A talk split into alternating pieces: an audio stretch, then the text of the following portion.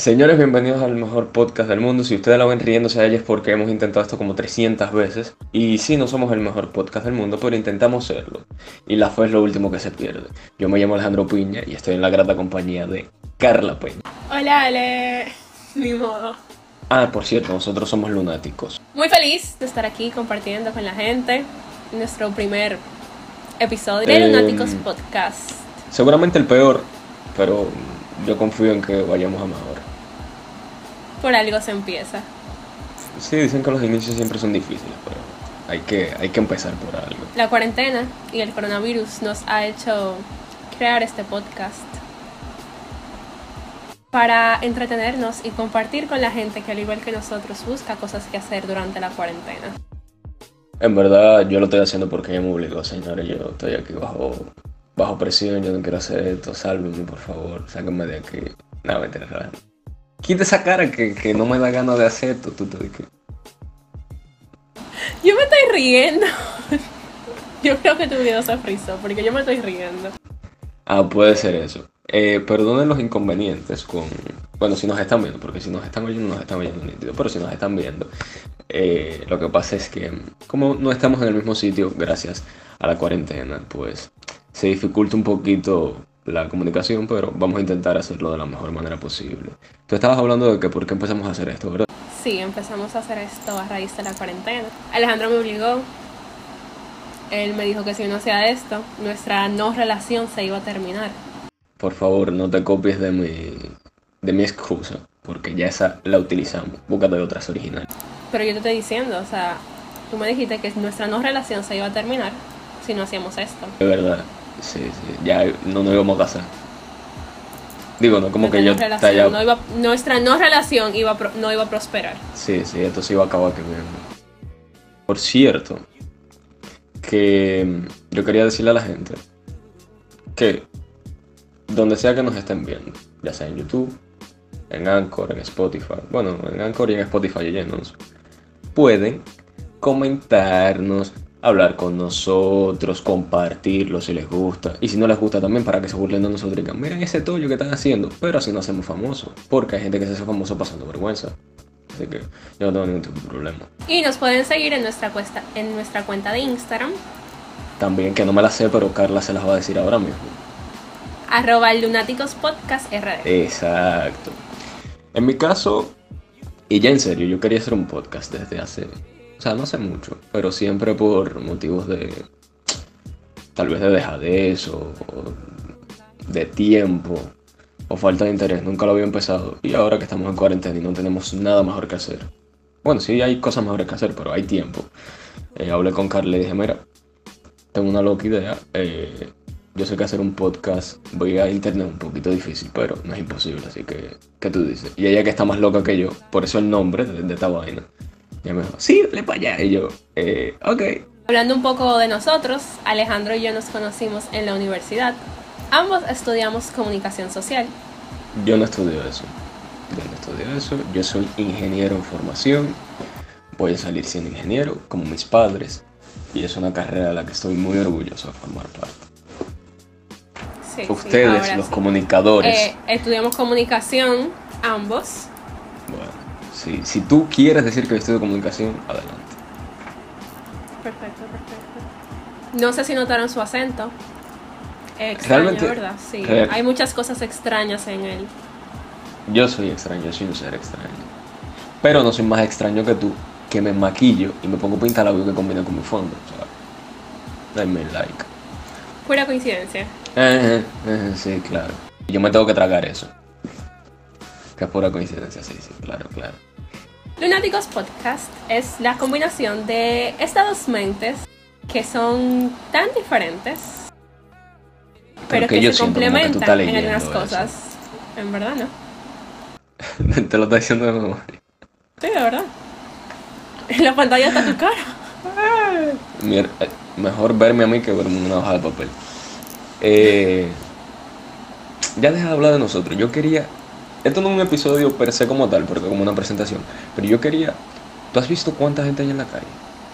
Demasiada. O sea, la gente nos ha dejado el miedo atrás de esta enfermedad y se ha vuelto loca, más de lo normal, y decidió salir a la calle y acabar El- con la vida de todo el ser humano. El mundo está jodido, definitivamente. Para que ustedes se pongan en contexto, si nos están escuchando en el año 2050, ahora mismo nosotros estamos en una fucking vaina que se llama coronavirus. Y se supone que estamos en cuarentena, que no podemos salir. Yo voy los otros días, de manera forzosa, porque tenía que salir sí o sí, a llevar mi computadora a arreglar. Y estoy en la Gómez, llegando a la 27, no, pasando a la 27, llegando a la Kennedy. Y habían, sin mentirte, creo que cuatro o cinco conchos en fila llenos de gente. Y yo en mi mente pensando, esa gente se va a bajar de ahí, capaz que contaminado, va a ir a un sitio, va a contaminar a la gente que está ahí, y así sucesivamente, y nos vamos a morir toditos, y República Dominicana se va a ir a la... Es lo mismo que las personas en los supermercados. Los supermercados han implementado ciertas medidas de distanciamiento, etcétera, para que las personas no se aglomeren, pero las personas igual no están teniendo conciencia de ello. Y se hacen largas filas en los supermercados, tú no sabes quién estuvo en contacto con quién. Al final de cuentas, tú tocas cualquier cosa en el supermercado, te tocas a ti es el virus lo estás transmitiendo tal vez de una forma que tú no pienses que lo estás haciendo. Igual funciona con las personas que son asintomáticas. Puedes estar con una persona que tiene el virus y no presenta síntomas, o una persona que está incubando el virus, que todavía no va a dar positivo porque no se ha terminado de incubar, pero que ya el virus está en él. Y eso es una de las peores cosas que tiene, esos dos elementos, una de las peores cosas que tiene este virus, que uno, puede ser asintomático y tú no saber que tú tienes el virus porque no presentas ningún tipo de, de síntoma, ni de cuadro viral, ni, ni nada. Y dos, que es un virus que es de contagio rápido, pero que tarda en, En dar señales, En dar señales, dar exacto. síntomas. en- exacto, en dar síntomas. Entonces, las personas, tú puedes andar por ahí, puede ser una bomba de tiempo, que andas contagiando gente sin saberlo. Y, por ejemplo, hoy papi y mami fueron al, al súper. Eh, y ellos me contaban que había... Yo soy de Cuba, entonces en Cuba hay una situación que es que no hay comida.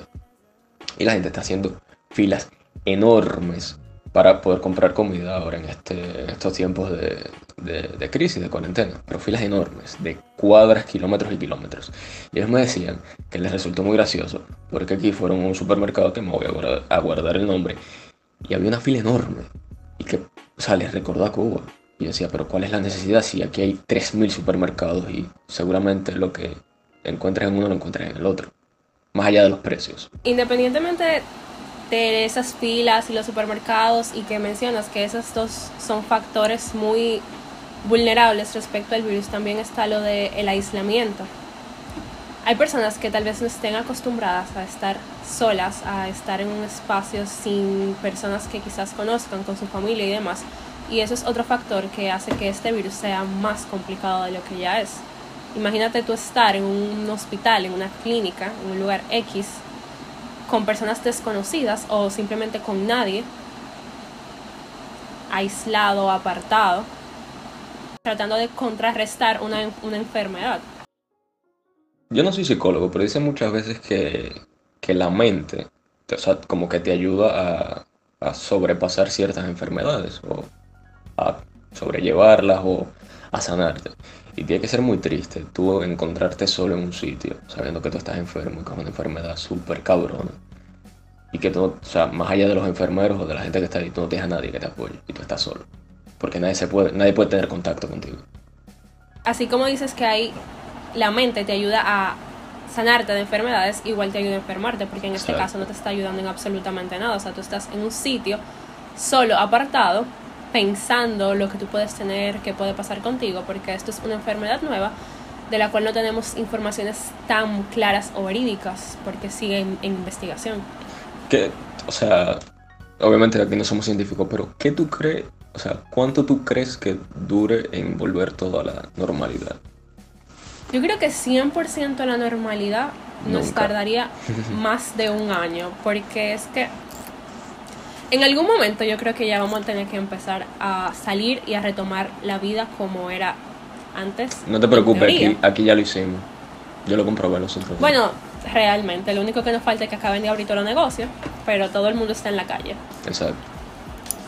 Personas como yo, vamos a tomar muchas más precauciones de las que ya teníamos, porque yo trabajo directamente con personas, es decir, que mi trabajo tiene que ser mucho más estricto y cuadrado de lo que era anteriormente, siempre con No, mascarillas, para la gente que no te conozca, a ti se te pega todo.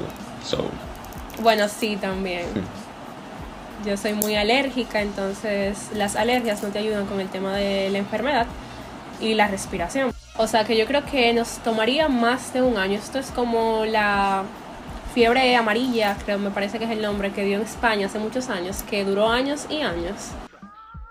Y a mí lo que realmente me da pena son los muchachos que ahora están en cuarto de bachillerato, que se, que supone que se tenían que graduar, hacer su viaje de promoción, ¿sabes? Toda la parafernaria esa de, wow, ya estoy saliendo del colegio, qué chulo. Ahora eh, capaz que se gradúan por Skype. Yo me doy pena yo misma. O ¿Por? Se supone que para estas Ay, fechas verdad, yo sí, había sí, presentado sí. tesis y simplemente estaba sentada en mi casa muy relax esperando la graduación que era aproximadamente en un mes. O sea, yo estaría ahora mismo buscando un vestido así todo fabuloso para graduarme y pensando dónde va a ser el party para celebrar la graduación. Pero adivinen qué, ni Te siquiera he casa. presentado tesis. No, ni siquiera la he presentado, no, ni siquiera la he entregado porque la universidad todavía no está en ese proceso de recibir las tesis. Yo tengo, yo tengo una duda. Ahora yo también estoy en proceso de tesis. Y obviamente a mí me va a tocar dar seminario de tesis ahora y empezar a, a bregar con todo lo que es gente proyecto y eso. Va a ser muy complicado, va a ser muy raro tener que hacerlo todo en línea. O sea, sin la presencia ahí de, de alguien que me diga, mira, esta palabra aquí no va así porque esto, esto y esto y esto. es complicado para ti. Porque, ejemplo, cuando yo di seminario de tesis, cada cuatro semanas había una reunión con el profesor en la que él se sentaba con esa, el anteproyecto impreso y vamos a decir que leía palabra por palabra. Corregir, por ejemplo, la ortografía en papel es mucho más fácil que corregirla en línea, porque a veces el mismo Word hay palabras que no te las toma porque quizás llevan acento dependiendo de Del el- contexto. sí. del contexto en el que, en el que estén. Bueno, nada, yo estoy rezándole a todos los dioses que, que esto salga lo mejor posible y que eh, en algún punto entre este cuatrimestre y el próximo se reanuden las clases para yo al menos poder ver presencialmente al asesor o no sé, realmente. Tú digamos que tu beneficio ahora mismo es que como tú vas a trabajar primero ante proyecto, tu asesor todavía no está realmente asignado porque tú trabajas ante proyecto y después es que tú le entregas directamente a tu asesor, aunque existe la posibilidad de que tu maestro de... ¿Cómo se llama? De ceremonia, sí, el maestro de ceremonia, no sé. El profesor ese, ¿cómo, cómo se llama la materia? De seminario. de seminario, que tu profesor de seminario sea la misma persona que sea tu asesor. Existe esa posibilidad y ahí es mucho más fácil para ti, porque como en mi caso, mi profesor y mi asesora fueron diferentes personas y había cosas en las que ellos no estaban de acuerdo. Quiero y en un mandarle... punto yo pensé que iba a tener que trabajar dos proyectos porque no se ponían de acuerdo en absolutamente nada. Quiero mandarle un saludo a tu asesora. Yo sé que tú la amas mucho. No, no quiero ni su nombre cerca de mí. O sea, en, la- en las tesis hay que hacer un agradecimiento. Y yo no sé si voy a ser la primera persona que no va a mencionar a su asesora. Respecto a lo que decías de, de que tú no quieres poner a tu asesor en los agradecimientos, que te está preguntando si tú no consideras eso una falta de, de ética o una falta moral. O sea, porque más allá de los problemas personales que ustedes puedan tener, yo no creo que sea necesario extrapolarlo a ese contexto. Realmente, después que ella firma la tesis, ella no la ve. Y lo que ella firma, eh, hasta el punto que ella firma, no, la tesis todavía no está empastada y el agradecimiento ya viene en el empastado. Está bien. Eso no- es un factor. no y el segundo factor es que realmente no le agradezco porque esa mujer me ha hecho la vida imposible. Eh, o sea, yo, yo doy fe de Es eso. que es que realmente ella no me ayudó a hacer mi tesis. ella me fastidió de una Sí. forma que no lo puedo explicar. Al final, para yo terminar mi tesis, tuve que buscar, digamos que otro asesor, sin que ella estuviera al tanto, y hacer todo lo que el otro asesor me dijo y mandársela como que, ah, mire, yo hice esto por obra y gracia del Espíritu Santo porque yo soy adivina y yo lo hice todo bien. Hay que tener una genio, loca, una brain. Carla es la niña más inteligente de la Por cerebro, claro, Yo- claro, claro. Tú estás viendo ese cabezón que tú tienes, un cabezón súper dotado. Con todo el cariño del mundo. Yo soy cabezón, yo soy orejón. Disculpa, aquí está la cabezona y yo soy el orejón. Vamos a, a mantener los niveles. Eh, Y si yo no sé combinamos las narices, hay un problema grave. I mean, o sea, tu nariz no es tan grande. O sea, me refiero al, al, al arco de la nariz. Es como chiquitico. Mi nariz. O sea, yo no me voy a poner de perfil porque yo no creo que me vean el foco del arco de la nariz. Pero es potente, sí, sí. Lo que pasa es que tu nariz viene grande desde el tabique. Sí, desde el arco, exacto, todo el arco de la nariz. Respecto a la rinoplastía, te puedo asegurar que como mis alergias tienen una gran influencia en mi nariz y mi tabique internamente está doblado, yo voy a terminar con una rinoplastía. A ver, yo voy a ver tu proceso. Voy a ver qué tal. Voy, lo voy a chequear, voy a decir, ok, vamos a ver qué tanto sufre Carla. Luego de que tú sufras y hagas todo tu proceso, yo tal vez lo considere. Si no sufre tú, obviamente, porque yo soy una damisela y no puedo ponerme en esa situación de riesgo. Obviamente. Se acaba de destacar quién es la damisela en esta Sí, sí, aquí, pareja. aquí dejamos las cartas limpias y, y abiertas desde el principio. Tú eres el hombre y yo soy la mujer, o sea, así se resuelve la situación. Tú sabes, ahora que yo me queda eso. muy claro. ahora que yo digo eso, me resulta muy gracioso. Porque yo hice un test con mi novia de todo lo que hay en internet. De. de ¿Cómo era que decía? Era algo tipo de qué es. qué género tú eres. Según ciertas preguntas que tú respondías. Y a ella le pareció que ella era el hombre y a mí me pareció que yo era la mujer. So. Qué triste. Cabe destacar que Alejandro menciona su novia, que no soy yo, por si acaso. Sí, sí, no. no. Porque como yo dije pareja ahorita, no soy yo. Eh, acuérdate que tú y Puede yo que María terminamos Sea nuestra primera espectadora.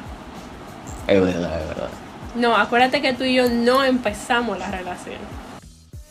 Terminamos la no. ¿Cómo fue? La no relación. Eso. Yugar. Es que es muy complicado, mi cerebro es muy limitado, entonces yo no puedo manejar todas esas ideas al mismo tiempo. Que Claro, claro. Muy limitado su cerebro. sí, ya, o sea, realmente yo no tengo nada que decir. Si tú quieres despedir esto, despídelo, porque dale para allá. Bueno, ¿qué te puedo decir? Hasta aquí hemos llegado. Un placer para ustedes haber escuchado nuestras preciosas voces. No, mentira. Realmente que nos digan que les gustó, que no les gustó, para saber qué podríamos mejorar y qué podríamos seguir haciendo. Alejandro, ¿algo que agregar? Eh, síganme en Instagram. espérate, espérate, espérate, que yo sí tengo algo que agregar. Y, y esto en serio, no lo de síganme en Instagram. Que, que poco a poco vamos a ir mejorando, tú sabes, ir engrasándonos, cogiéndole el ritmo también a lo que es em, la forma de grabar. Seguramente cambia luego de la, de la- del paso de la cuarentena, etc. y que si les gusta lo pueden compartir y pueden oírnos, pueden vernos y obviamente pueden dejar sus sugerencias. Siempre bajo las bases del respeto porque aquí somos sensibles y yo me pongo a llorar si me hablan feo. Chaito.